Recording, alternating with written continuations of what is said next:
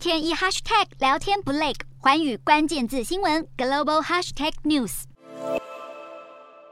随着疫情转趋稳定，新加坡戴口罩的规定也终于进一步放宽。八月二十九号起，除了置身医疗场所、搭乘大众交通工具时，其余室内场合都不用再强制戴口罩。新加坡解除室内口罩禁令之后的第一天，实际走访各大商场，您可以看到，其实呢，大多数的民众还是自发性的戴起了口罩，只有少数的人没有戴上口罩。另外，还有一点不同的就是，这个人潮明显是增加许多。